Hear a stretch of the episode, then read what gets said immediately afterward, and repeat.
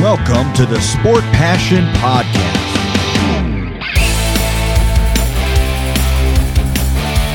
And here is your host, Lars Marendorf.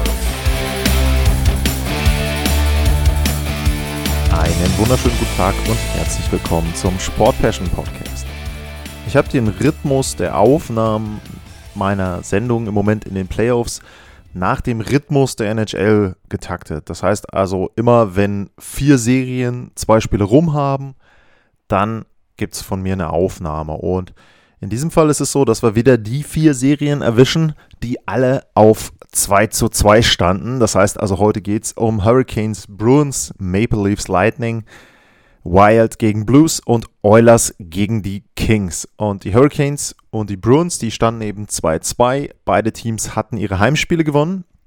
Und dann ging es weiter mit Spiel 5 in Carolina. Und Spiel 5 in Carolina, das war dann wieder eine vergleichsweise deutliche Angelegenheit für die Carolina Hurricanes. Also wieder ein Heimsieg.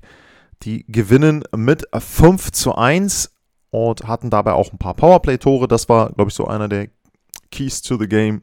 Um, Tony D'Angelo mit einem sehr, sehr guten Spiel, wo man gedacht hat, ja, so ein bisschen könnte er jetzt vielleicht die Nerven verlieren nach den beiden Spielen in Boston. Hat er ja auch dann Strafen kassiert, die nicht sein mussten, aber er hat ein Tor geschossen, zwei Vorlagen gemacht. Insgesamt gab es, obwohl die Hurricanes Powerplay-Tore hatten, weniger Strafen als noch zu Beginn der Serie. Um, Seth Jarvis auch mit zwei Toren.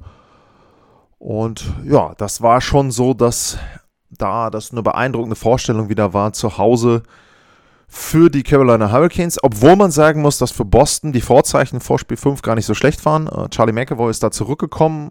So richtig kann ich mir auch nicht erklären, wie diese Regularien da funktionieren. Der ist ja ausgefallen vorher mit Covid-Protokoll und kommt jetzt aber doch wieder zurück. Also ja, keine Ahnung, wie man sich da freitesten kann. Auf jeden Fall war es so, der hat den Kader verstärkt, das hat aber nicht wirklich viel gebracht und Carolina gewinnt eben dann auch zu Hause. Spiel 6, damit ein Elimination Game in Boston, wo die Carolina Hurricanes die Serie beenden können und überraschenderweise äh, wurde dann von Bruce Cassidy wieder umgestellt.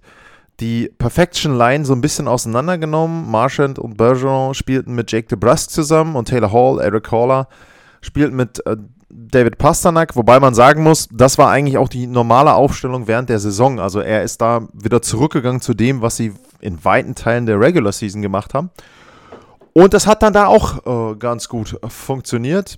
Und ähm, das Spiel konnten die Boston Bruins damit für sich entscheiden. 5 zu 2. Es ging damit los, dass die Bruins zum allerersten Mal in der Serie in Führung gehen konnten erste Drittel torlos und dann zu Beginn des zweiten Drittels Marchand mit dem 1-0, Coil mit dem 2-0 in Überzahl. Und ja, 2-1 durch Svechnikov, aber äh, insgesamt dann 5-1 geführt. Das letzte war dann noch ein Powerplay-Tor von Svechnikov, nochmal eins obendrauf, aber 5-2 dann der Sieg für Boston. Ähm, relativ souverän, auch da wieder ein bisschen weniger Strafzeiten, als wir das schon gesehen haben.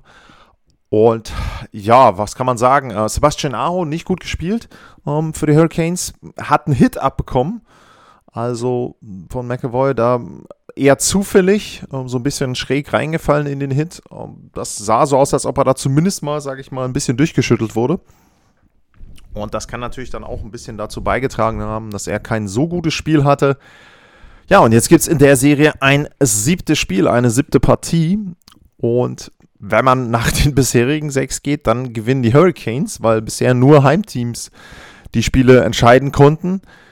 Und ja, wird schwierig, das jetzt zu tippen. Also ich habe ja Carolina in sechs getippt, um zumindest Carolina weiterkommen, das geht ja immer noch. Ich glaube auch, dass die Hurricanes leicht favorisiert sind. Wie gesagt, wenn man den Trend sieht, also immer die Heimmannschaft gewinnt. Aber der Druck ist natürlich auch für die Heimmannschaft dann sehr, sehr groß. Boston hat im Grunde dann wirklich nichts zu verlieren. Carolina der größere Favorit. Also wird sehr, sehr interessant sein. Spiel 7 da bei dieser Serie bisher auch eine interessante Serie.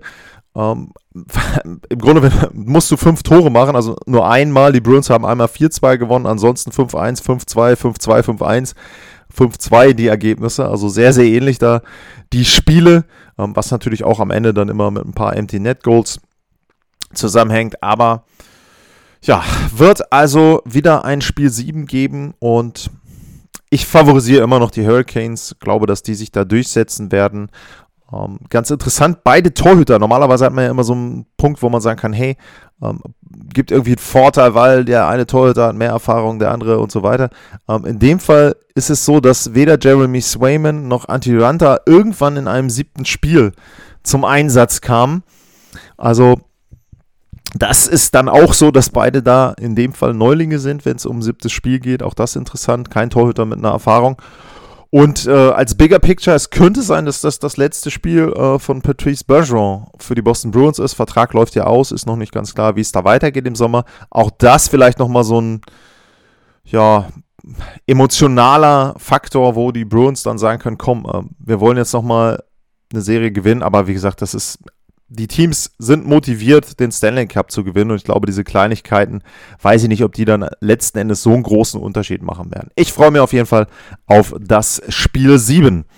In der nächsten Serie, da nehme ich es vorweg, da können wir uns auch auf ein Spiel 7 freuen zwischen den Toronto Maple Leafs und den Tampa Bay Lightning. Aber die haben schon ein unfassbares Spiel 5 und ein unfassbares Spiel 6 abgeliefert. Also das ist wirklich beste Unterhaltung, was die beiden da liefern in der Serie. Vor allem, wenn man neutral ist und es einem egal sein kann, also emotional involviert, wird das da sicherlich etwas anders sein. Speziell aus Leafs Sicht ist das ja alles so ein bisschen schwierig. Ja, fangen wir mal bei Spiel 5 an. Spiel 5 sah düster aus für Toronto. Man hatte ja schon vorher die Befürchtung, Mensch, jetzt ne, statt auf 3-1 zu stellen, ähm, der Kollaps in Spiel 4. Es steht 2-2, sie fahren nach Hause, Druck ist hoch und geht direkt damit los. Äh, Tampa geht wieder in Führung ähm, führt 2-0 und man denkt so ein bisschen, oh, äh, könnte jetzt vorbei sein oder die Serie wirklich komplett in Richtung äh, Tampa Bay tippen. Aber Toronto kommt zurück, ähm, lässt sich auch von dem 3-3 dann nicht außer Ruhe bringen. Ähm, was man sagen muss, bei 0-2 und auch ähm, im Verlauf der weiteren Partie. Uh, Jack Campbell hat sie da wirklich im Spiel gehalten, die Maple Leafs. Also da gab es ein paar Szenen, wo man sagen kann, das hätte jetzt wirklich komplett kippen können, 0-3, ähm, ich weiß gar nicht, 1-3 oder was auch immer, ne, wie, wie der Spielverlauf hätte sein können. Ähm, da war es eben so, in dem Fall hat wirklich der Torhüter mal den Maple Leafs eine weitere Chance gegeben, die haben sie genutzt. Und dann war es so, ähm, John Tavares hat auch getroffen, das war äh, schon mal wichtig für Toronto hatte ich ja auch erwähnt vor, dass von dem bisher noch nicht so viel kam.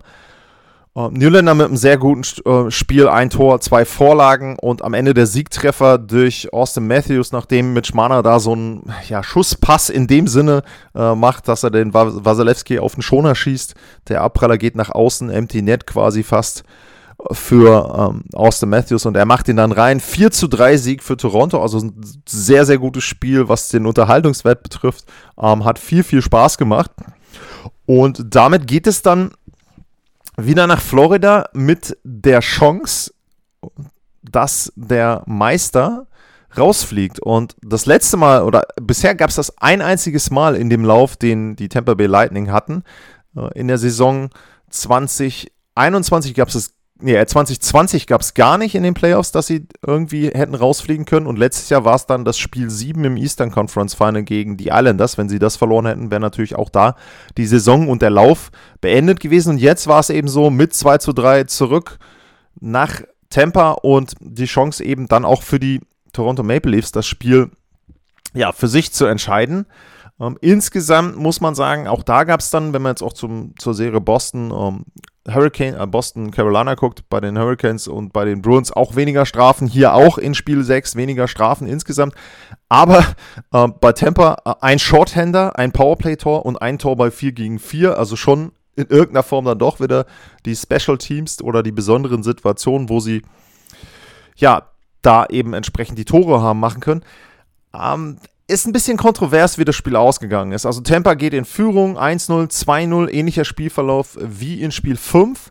Und dann ist es so, ähm, erste Tor für Toronto und eine Minute vor Schluss sieht es eben so aus, als ob es mit 1-2 vielleicht ins letzte Drittel geht. Dann Tavares mit einem Tor, wo Wasilewski sich den mit dem Handschuh irgendwie selber reinhaut. Also da eben ja, ein bisschen unglücklich. Und dann ein paar Sekunden später, also viel, innerhalb von 34 Sekunden, das 3 zu 2 für Toronto, kurz vor Ende des zweiten Drittels und das natürlich ein riesiger Momentum-Swing für die Maple Leafs. Du gehst ins letzte Drittel, du führst, du hast die Chance, das Spiel und die Serie zu beenden. Und dann gab es eine 5 gegen 3 Situation für Tampa. Bei der ersten Strafe ist es natürlich so, er trifft ihn dann nicht am Kopf, also es High Sticking Calls, beides gewesen. Bei der ersten Strafe wird der Spieler von Tampa nicht am Kopf getroffen, meiner Meinung nach, sondern eher am Schulterbereich. Ist natürlich schwer zu sehen. Er verkauft das dann auch sehr, sehr gut, natürlich wie immer, wie das die Spieler dann leider machen. Die zweite High-Sticking-Strafe war ziemlich eindeutig und auch, sage ich mal, nicht so clever. 5 gegen 3 Situationen und letzten Endes dann der Ausgleich, drei beide. Ähm, geht in die Verlängerung, erstmals in der Serie, obwohl es eine tolle Serie ist, bisher da keine Verlängerung gesehen. Und da muss ich sagen, da waren dann eigentlich die Maple Leafs wieder das bessere Team. Ähm, 8 zu 2 Schüsse innerhalb der ersten elf Minuten waren für mich auch eher so am Zug als Tampa, aber ja, dann Pass in die Mitte. Matthews soll den aufnehmen, will den wohl irgendwie mit dem Rücken oder dreht sich, fährt rückwärts, fällt hin. Tampa mit dem ja, Konter dann letzten Endes und mit einem Rebound äh, machen sie dann den Siegtreffer durch Point und ja, der musste eben ähm, auch mal Leistung zeigen, war bisher noch nicht so gut drauf gewesen in den bisherigen Spielen.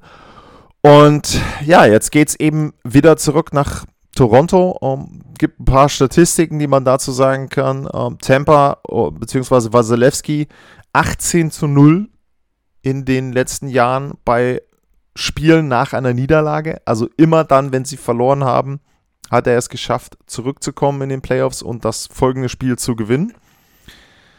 Um, Toronto 0 zu 8 in Serien wo, oder in Close-Out-Games seit 2004. Das heißt, achtmal hatten sie die Gelegenheit, eine Serie zu beenden, haben sie nie hinbekommen.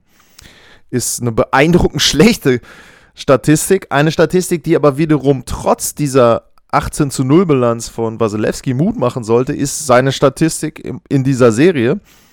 Da sind die Werte 3,37, was den Gegentorschnitt betrifft, und 88,5, was die Fangquote betrifft. Und da muss ich schon sagen, das ist überraschend schlecht, wenn man jetzt wirklich bedenkt, dass es jetzt ein Spiel 7 gibt. Ähm, spricht auf der einen Seite dafür, dass natürlich Temper dann, ich sag jetzt mal, gezielt irgendwie ähm, die Offensive hat und ähm, gezielt eben dann auch entsprechend ja, selber die Tore schießt, aber äh, es spricht eben nicht für Andrei Wasilewski insgesamt für seine Leistung. Also ähm, das ist eben erstaunlich, muss ich echt sagen, wenn man sich diese Fangquote anguckt.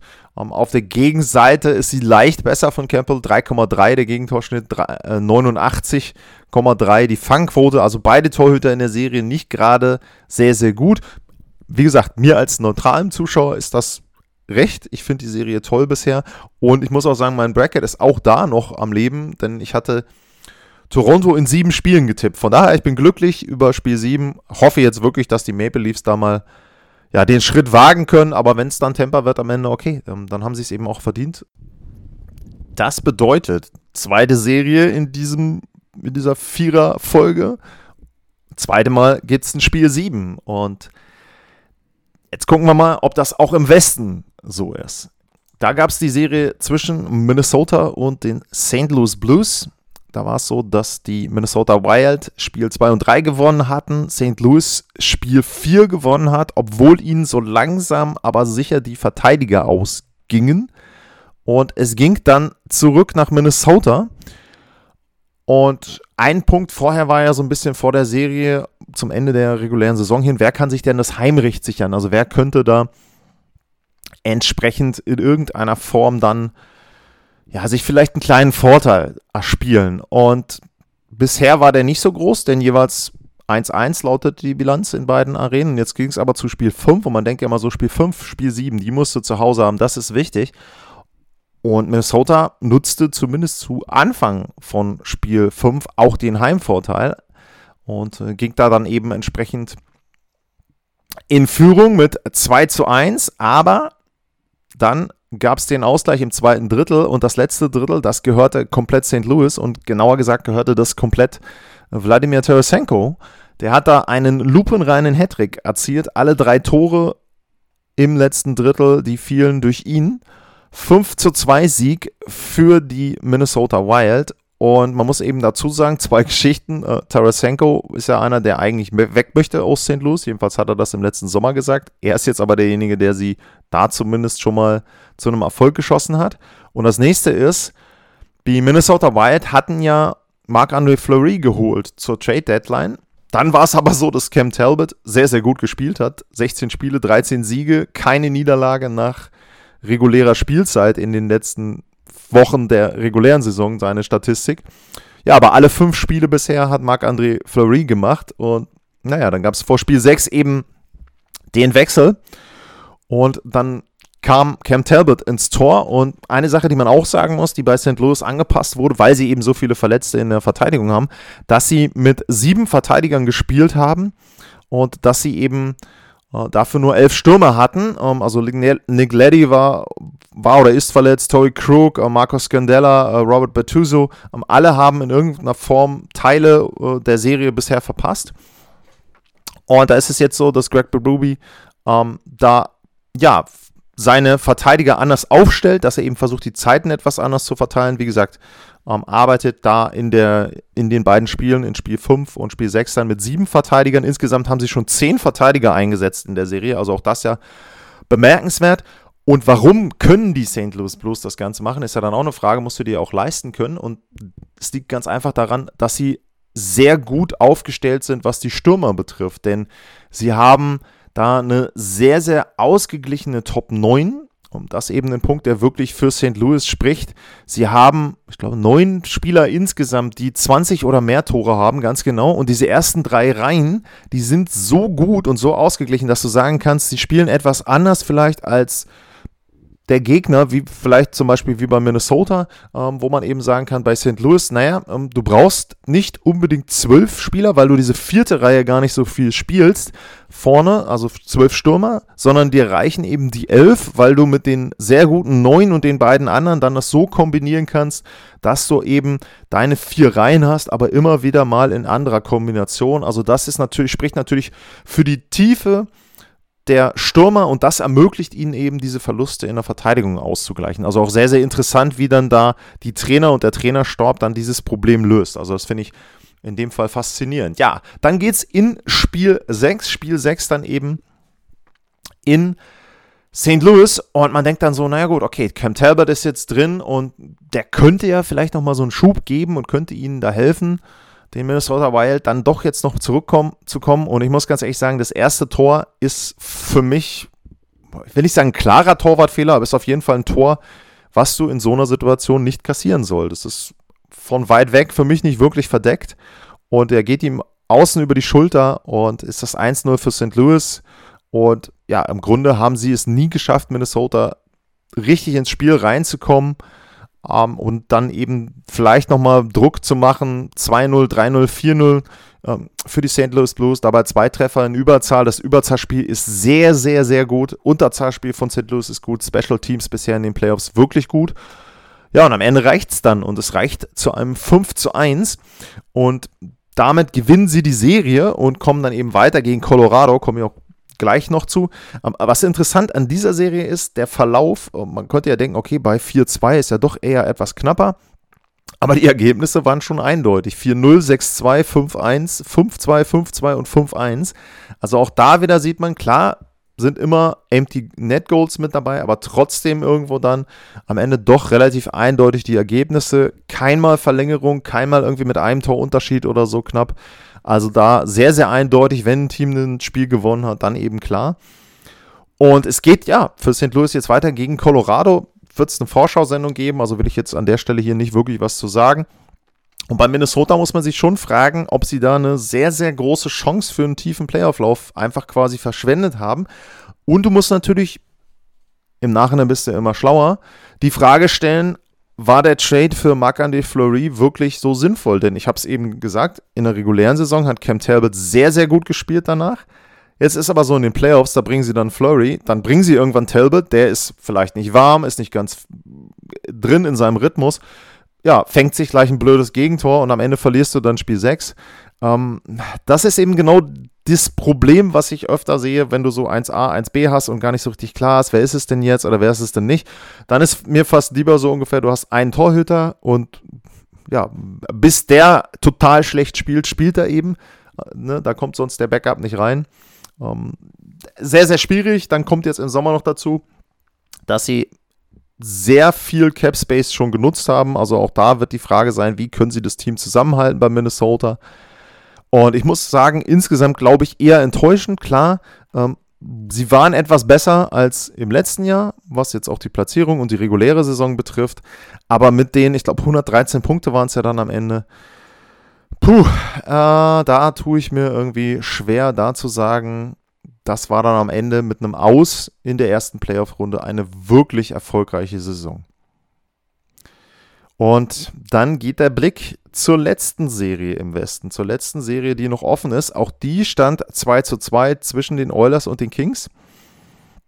Und dann war es so, dann gab es Spiel 5 in Edmonton. Und ja, da sah es düster aus. Lange, lange Zeit sah es da düster aus für die Edmonton Oilers. Sie lagen zurück mit 4 zu 2 im letzten Drittel. Und es wirkte so, als ob die Kings das Ding vergleichsweise locker nach Hause schaukeln können. Aber dann drehten McDavid und Dreiseitel in Kombination auf. Ersten Tor äh, im Short, äh, Shorthanded zum 4 zu 3, dann der Ausgleich, das 4 zu 4 und dann hast du eben gedacht, okay, jetzt komm, ne? vielleicht hätten sie sogar noch das 5-4 in regulärer Spielzeit gemacht. Es geht in die Verlängerung und dann denkt man, naja, McDavid Dreiseitel, einer von denen wird es schon, wenn nicht selber, dann zumindest einleiten oder eben, eben dann sogar selber das Tor machen. Aber es ist Adrian Campy und äh, da muss man echt sagen, das war für mich irgendwie schon amateurhaft, wie die Oilers da in Überzahl aufgetreten sind. Sehr, sehr schnell das Gegentor kassiert. Ähm, gut, McDavid sieht da, naja, der läuft halt hinterher, kann er da nicht viel für. Hinten in der Abwehr schlecht aufgestellt und dann einfach das Tor ähm, zugelassen, sehr früh in der Verlängerung. Und da muss ich echt sagen, das war schon wieder ja, ähm, die Oilers tun sich halt selber keinen Gefallen, wie sie die Spiele gestalten. Sie haben da auch wieder zurückgelegen. Jedes Mal, wenn sie zurückgelegen haben, am Anfang haben sie die Partie dann auch verloren. Und ich muss es leider wiederholen, die Los Angeles Kings sind kein gutes Team. Die Los Angeles Kings sind keine Mannschaft, die die Edmonton Oilers in sechs Spiele zwingen sollte. Ähm, dass die mal ein Spiel gewinnen, dass Jonathan Quick mal sehr gut sein kann, okay. Aber auch in diesem Fall, er hat halt vier Gegentore kassiert und trotzdem verlieren sie dann die Partie, die Edmund Oilers. Und das ist halt wirklich etwas, was mir Sorge machen würde. Ich meine, klar, ne, man, schauen wir mal, ne, ist ja noch offen jetzt, kann noch weitergehen in den Playoffs, aber ich muss halt sagen, insgesamt, du musst wirklich mal diesen Kader komplett hinterfragen. Wenn sie nicht den Stanley Cup gewinnen, ähm, dann musst du da wirklich mal jeden Stein umdrehen. Und ähm, naja, also dieses Spiel 5 war für mich echt schon wieder so typisch Oilers. Du hast dann auch, äh, auch da, das ist eine Statistik, die ja unglaublich bemerkenswert ist. Das war jetzt das fünfte Spiel hintereinander in den Playoffs, in dem Dreiseitel und McDavid getroffen haben und sie haben das Spiel verloren. Und das muss man sich mal vorstellen. Sie haben zwei Spieler, die zu den Top 5, Top 10, je nachdem, wie du es baust, der NHL gehören. Und wenn die treffen, also wenn die Superstars erfolgreich sind, gewinnen sie ihre Playoff-Spiele nicht. Also das ist schon ein Kunststück, das du erstmal hinbekommen musst. Kann ich mir so nicht wirklich erklären, wie das bei den Edmonton Oilers immer zustande kommt. Aber das Gute ist, es war ja nur Spiel 5, sie lagen 2 zu 3 zurück und es ging dann in Spiel 6 nach Los Angeles. Natürlich da wieder die Chance für die Kings, die Partie selber zu entscheiden und selber da, ja, äh, dann den Deckel drauf zu machen auf die Serie. Aber es ging gut los für Edmonton. Sehr, sehr schönes Tor wieder von Conor McDavid da mit einem Bauerntrick. Das 1 zu 0 nach unter zwei Minuten, also idealer Start für die Oilers. Sie konnten dann direkt auch zu Beginn des zweiten Drittels nochmal einen drauflegen. Evander Kane mit seinem sechsten Tor, sehr, sehr gute Playoffs bisher, was die Tore betrifft von ihm, was Strafzeiten und Aktionen betrifft. Naja, weiß ich nicht. Ähm, und dann aber, ja, kämpfen sich die Kings wieder zurück, machen Anschlusstreffer noch im zweiten Drittel, direkt zu Beginn des letzten Drittels das 2 zu 2 und dann hatte man echt so wieder das Gefühl, okay, komm, jetzt, das kann doch jetzt nicht sein, dass es wieder kippt für die Kings. Es ging so ein bisschen hin und her, beide Teams mit Chancen und am Ende ist es dann ähm, Tyson Berry, dann nach schöner Vorarbeit von McDavid und ein schöner ähm, Drop Pass nach hinten von Leon Dreiseitel Ähm, das 3 zu 2 kurz vor Ende, also fünf Minuten vor Ende und am Ende dann ein Empty Net Goal von Evander Kane, sein siebtes, also sieben Tore in sechs Spielen, also sehr, sehr gut bisher. Und die Oilers entkommen aus Los Angeles, so würde ich es mal fast ausdrücken, mit 3 zu 3 in der Serie und haben jetzt dann die Chance, am Samstag, in der Nacht von Samstag auf Sonntag, die Serie zu Hause dicht zu machen. Und ja, ich kann halt einfach nur sagen, also normalerweise müssten sie die Kings außer Halle schießen. Aber ja, nach dem Verlauf bisher bin ich mir nicht sicher, was da passiert. Ich glaube, sie werden unfassbar nervös sein. Das kann ich mir schon vorstellen. Da können sie erzählen, was sie wollen. Äh, die gesamte Saison hängt an diesem einen Spiel. Ich weiß nicht, ob nicht sogar die Paarung, die Kombi McDavid Dreiseitel an diesem einen Spiel hängt. Ich meine, ich habe es ja eben schon gesagt, man müsste vielleicht mal jeden Stein umdrehen. McDavid wird nicht getradet. Ähm, ich kann mir auch nicht vorstellen, dass man Dreiseitel tauscht, aber ich sag mal so, wenn du jetzt wirklich rausgehen solltest, hm, ich hoffe mal auch aus deutscher Sicht, und weil es ja auch viele deutsche Fans in, äh, deutsche Oilers-Fans gibt, dass am Sonntagmorgen alle sagen, naja gut, mit dem Schrecken davongekommen, jetzt geht es erstmal dann weiter gegen pff, wahrscheinlich die Calgary Flames. Aber die Serie ist alles andere als souverän. Ich hatte fünf Spiele getippt, als ich meine Vorschau gemacht habe. Und es sind jetzt schon garantiert, oder es sind sieben auf jeden Fall, ähm, sind definitiv zwei zu viel aus Sicht der Oilers. Und hoffentlich werden es nicht drei zu viel, also drei Siege zu viel für die Los Angeles Kings. Also ja, ähm, was kann man da noch dazu sagen? Also ein Punkt natürlich Disziplin. Ähm, Daniel Nurse hat ihnen gefehlt in Spiel 6, nachdem er einen Kopfstoß gesetzt hat in Spiel 5. Ähm, absolut dumme, dämliche Aktion. Ähm, sowas darf dir überhaupt nicht passieren. Und äh, ja, ist unerklärlich für mich, wie man da so einen Aussetzer haben kann. Sowohl in dem Spiel als auch natürlich dann auch Big Picture wieder, weil du fehlst in der nächsten Partie ich kann es mir nicht erklären, was da in dem Kopf vorgeht, wenn man dann so eine Aktion macht. Ähm, aber gut, ähm, sie sind da auch mit einem blauen Auge bisher jedenfalls noch weggekommen, die Oilers, und da muss man schauen, ob sie dann jetzt letzten Endes den Deckel drauf machen können. Dann gab es noch eine Frage beziehungsweise ein Thema, was erwähnt wurde. Jetzt will ich mal einmal kurz gucken. Ähm, nee, zwei Themen waren es sogar. Einmal waren es die Zuschauer, ganz genau, die Zuschauer, dass jetzt wieder Zuschauer mit dabei sind, dass das eben ja, dazu beiträgt, dass die Serien viel besser wirken und dass da viel mehr los ist. Also das hat man ja letztes Jahr schon gesehen in den Playoffs, das muss man ja schon sagen, wo dann immer wieder mehr Zuschauer dann reinkamen. Vor allem nachher dann im Finale hat man gesehen, was in Tampa abging. Ähm, also ähm, genau, Kai Simons ähm, war es dann, der da, oder KA1 äh, unterstrich S, KA1 Simons war es, der gesagt hat, Playoffs mit Fans fühlen sich viermal so gut an wie die letzten beiden Jahre ohne Fans, ist gefühlt ein ganz anderer Sport. Das stimmt. Sowohl wenn sie laut sind, als auch wenn sie leise sind. Also wenn man dann zum Beispiel in Spiel 5 in Toronto reingehört hat in die Halle, war relativ ruhig bei 0-2. Bei 3-2 bzw. bei 4-3 war es dann saulaut und das macht halt einfach Spaß wie die Zuschauer da abgehen und wie die dann auch so ein bisschen Einfluss auf die Serie haben werden. Sagen auch teilweise die Spieler selber, dass sie da Einfluss drauf haben auf die Serien. Apropos Einfluss, die Schiedsrichter haben natürlich immer Einfluss. Und ähm, da hat Florian Giftaler noch den Kommentar oder die Anmerkung, Thema Oilers Game finde die Linie der Refs in den Playoffs weiterhin diskutabel, aber altes Thema. Wie sinnvoll ist es, dass bei gescheiterten Challenges eine Strafe fällig ist? Hat die bei den Oilers zum Beispiel, also die Challenge meint er, verhindert Toronto vor dem Scherbenhaufen der Saison? Okay, ähm, Maple Leafs, sag ich mal, lass ich mal offen, würde ich drüber reden, ähm, nach Spiel 7. Aber zu den Strafzeiten, ähm, er hat dann auch noch den Kommentar, die weniger gegebenen Strafzeiten bei Fouls, die in der Regular Season gepfiffen werden, stört mich aber nicht nur in der NHL. Dazu muss ich sagen, kann ich so erstmal nicht bestätigen. Grundsätzlich ist es so, es werden mehr Strafen gepfiffen als in den Playoffs in den letzten Jahren zuvor. Und es gab sogar die Info, dass McDavid wohl auch mit dabei war beim, ich weiß gar nicht, bei den Referees, beim Department of Player Safety. Also auf jeden Fall war es so, dass die Spieler sich selber geäußert haben und gesagt haben, pass mal auf Leute, pfeift doch einfach nach dem Regelbuch in den Playoffs. Ich weiß, es ist natürlich eine vollkommen abwegige Idee, dass man sagt, hey, pass mal auf, ähm, wir haben ja ein Regelbuch und wie wäre es denn, wenn er einfach die Strafen so verteilt, wie das nach dem Regelbuch sein sollte? Finde ich erstmal erstaunlich, dass man darauf hinweisen muss, aber ist nun mal so. Und das passiert im Grunde auch. Ähm, bei The Athletic gab es da auch einen sehr, sehr schönen Artikel zu und eine Statistik. Da war es so, nach 17 Playoff-Spielen im letzten Jahr gab es 99 Powerplay-Möglichkeiten und in diesem Jahr war es so, nach 16 gab es 133. Äh, das hat sich sicherlich wieder so ein bisschen angenähert, glaube ich, auch die letzten Spiele. Also es wurden schon wieder weniger Strafen gepfiffen. Ich finde aber insgesamt ist es okay. Und es gibt natürlich auch Befürchtungen, dass du durch viele Strafzeiten eine Serie zerpfeifen kannst in dem Sinne, und dass du dann eben dafür sorgst, dass da viel im Special Teams passiert. Ich muss halt immer sagen, meine Philosophie ist die, wenn es eine Strafe ist, muss sie auch gepfiffen werden. Ob jetzt Playoffs oder reguläre Saison, ob nach drei Sekunden oder in der dritten Overtime. Das sollte eigentlich die Prämisse sein.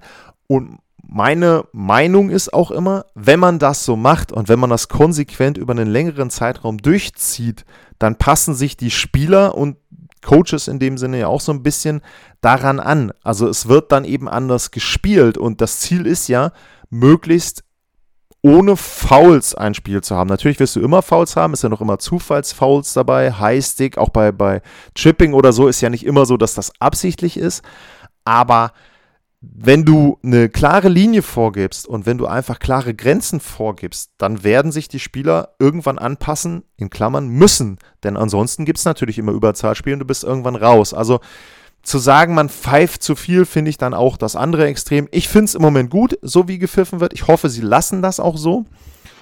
Und ja, abschließend zu dem Punkt Challenges, warum man jetzt bei einer Challenge, die nicht erfolgreich ist, eine Strafzeit bekommt. Also wenn der Coach sagt, hier, ich nutze meine Challenge, das war jetzt zum Beispiel Goaltender Interference. Wir hatten ja die Situation speziell bei Nashville gegen Colorado, die eine Szene. Das Tor zum 4-3 sah aus, als ob das Torwart Behinderung war. Dann gibt es die Challenge von Nashville und die Challenge funktioniert nicht. Das Tor zählt, es steht 4-3. Es gibt noch Überzahl für Colorado, die machen eine Überzahl das 5-3 und die Partie ist im Prinzip durch. Und da muss man schon sagen, ähm, kann man natürlich die Frage stellen, bei so einer Challenge, wenn die nicht erfolgreich ist, warum gibt es da die Strafe? Naja, die Strafe gibt es, weil du die Challenge natürlich auch taktisch einsetzen kannst. Also ganz klar, in dem Fall war es jetzt nicht so, weil das Tor verhindert werden sollte, aber du kannst natürlich auch sagen, ähm, sage ich jetzt mal, letzte, keine Ahnung, Situation, du führst, vier, nehmen, nehmen wir das Spiel Los Angeles gegen Edmonton, ähm, die führen 4-2, ähm, dann fällt das 4-3 und dann gibt es viel Druck von Edmonton irgendwie kurz vor Schluss und die ähm, Spieler, die guten Spieler von Los Angeles sind total kaputt und du kannst die eigentlich nicht mehr aufs Eis schicken. Ja, und dann sagst du einfach, komm, ähm, ich mache jetzt mal irgendwie, ne, mach jetzt eine Challenge ähm, bei einer bestimmten Situation oder bei dem, bei dem, bei dem 4-3, ich mache jetzt eine Challenge und du kaufst dir dadurch im Prinzip erstmal Zeit, wo sich deine Spieler ausruhen können. Kann natürlich nicht immer funktionieren, klar. Ne, Gibt es eben nur bei bestimmten Situationen die Challenge, aber da, wo du sie anwenden kannst, kannst du dir eben dann theoretisch auch Zeit kaufen. Und ich finde es schon okay, dass man dafür dann eben entsprechend auch bestraft wird, wenn die Challenge nicht erfolgreich ist. Letzten Endes ist es ja so, dass du ein Spiel unterbrichst und deswegen ja auch dann dieser Delay of Game. Du unterbrichst ein Spiel, und möchtest, dass etwas nachgeguckt wird. Und wenn das, was nachgeguckt wird, eben richtig war, der ursprüngliche Call on the Ice war richtig, dann bekommst du eine Strafe. Finde ich legitim und finde ich auch in Ordnung. Man kann jetzt drüber nachdenken, bei den Torwartbehinderungsentscheidungen, ob das alles so richtig war. Äh, ich würde mir eine ganz andere Sache noch wünschen, die wird auch des Öfteren diskutiert. Ich frage mich immer wieder, wenn ich das jetzt auch in den Playoffs dann mehr sehe, weil ich ja dann auch wesentlich mehr Eishockey gucke in den Playoffs der NHL, dann ist es schon so, dass ich mich immer wieder frage, warum gibt es eigentlich kein Icing, wenn ein Team in Unterzahl ist? Also was ist der Grund dafür, dass man ausgerechnet ob in Unterzahl dann noch eine Belohnung bekommt und den Puck rausschießen darf? Denn im Grunde ist es ja so, vorher machst du einen Foul, du kriegst eine Strafe und dann kriegst du aber ja sozusagen einen kleinen Joker wieder zurück. Ach komm, ähm, du bist jetzt zwar einer weniger, aber den Puck rausschießen darfst du jetzt schon, weil, äh, ja, warum eigentlich? Frage ich mich so ein bisschen. Aber naja, das ist ein Punkt, den kann man an anderer Stelle diskutieren. Wenn ihr wollt, könnt ihr den natürlich mit mir diskutieren. Wenn ihr sagt, da soll man nochmal näher drauf eingehen, äh, dann mache ich das. At Lars-Mar, info at sportpassion.de wäre die Möglichkeit, da mit mir in Kontakt zu treten. Natürlich auch bei allen anderen Themen. Wenn ihr Fragen habt, wenn ihr Themen habt zu den Serien, zum Beispiel das Feedback mit den Zuschauern, finde ich sehr, sehr gut. Es kommt ja auch am Fernseher ganz anders rüber, als wenn du da diesen künstlich eingespielten Sound hast. Also macht viel mehr Spaß, auch wenn du die Zuschauer da siehst, wenn du siehst, wie die hin und her springen, wie die dann teilweise äh, jubeln und so weiter. Großartig war diese eine Einstellung, ich weiß gar nicht, ich glaube, es war beim Pittsburgh-Spiel, wo der eine Typ dann einen Kuss haben wollte und die Frau, oh nee, komm, äh, geh weg, auch wenn jetzt ein Tor gefallen ist und hier jubeln alle, äh, kriegst keinen Kuss. Also das ist dann natürlich auch teilweise sehr, sehr lustig. Ähm, genauso wie die beiden Edmonton-Zuschauer, die in dem Moment, wo das Tor gefallen ist, quasi eine Millisekunde später schon aufspringen und äh, nach draußen rennen. Ähm, ich glaube eher, das war Zufall, die wollten vielleicht was zu essen holen, keine Ahnung. Aber sah natürlich irgendwie schon sehr, sehr lustig aus. Ja, damit beende ich diese Sendung. Wir gucken mal, wie das in den anderen Serien ist. Drei sind ja bei dem anderen Teil noch offen, die entschieden werden können oder aber in denen es auch in ein siebtes Spiel gehen kann. Das gibt es dann in der nächsten Ausgabe. Bis dahin, vielen Dank fürs Zuhören. Bleibt gesund und tschüss.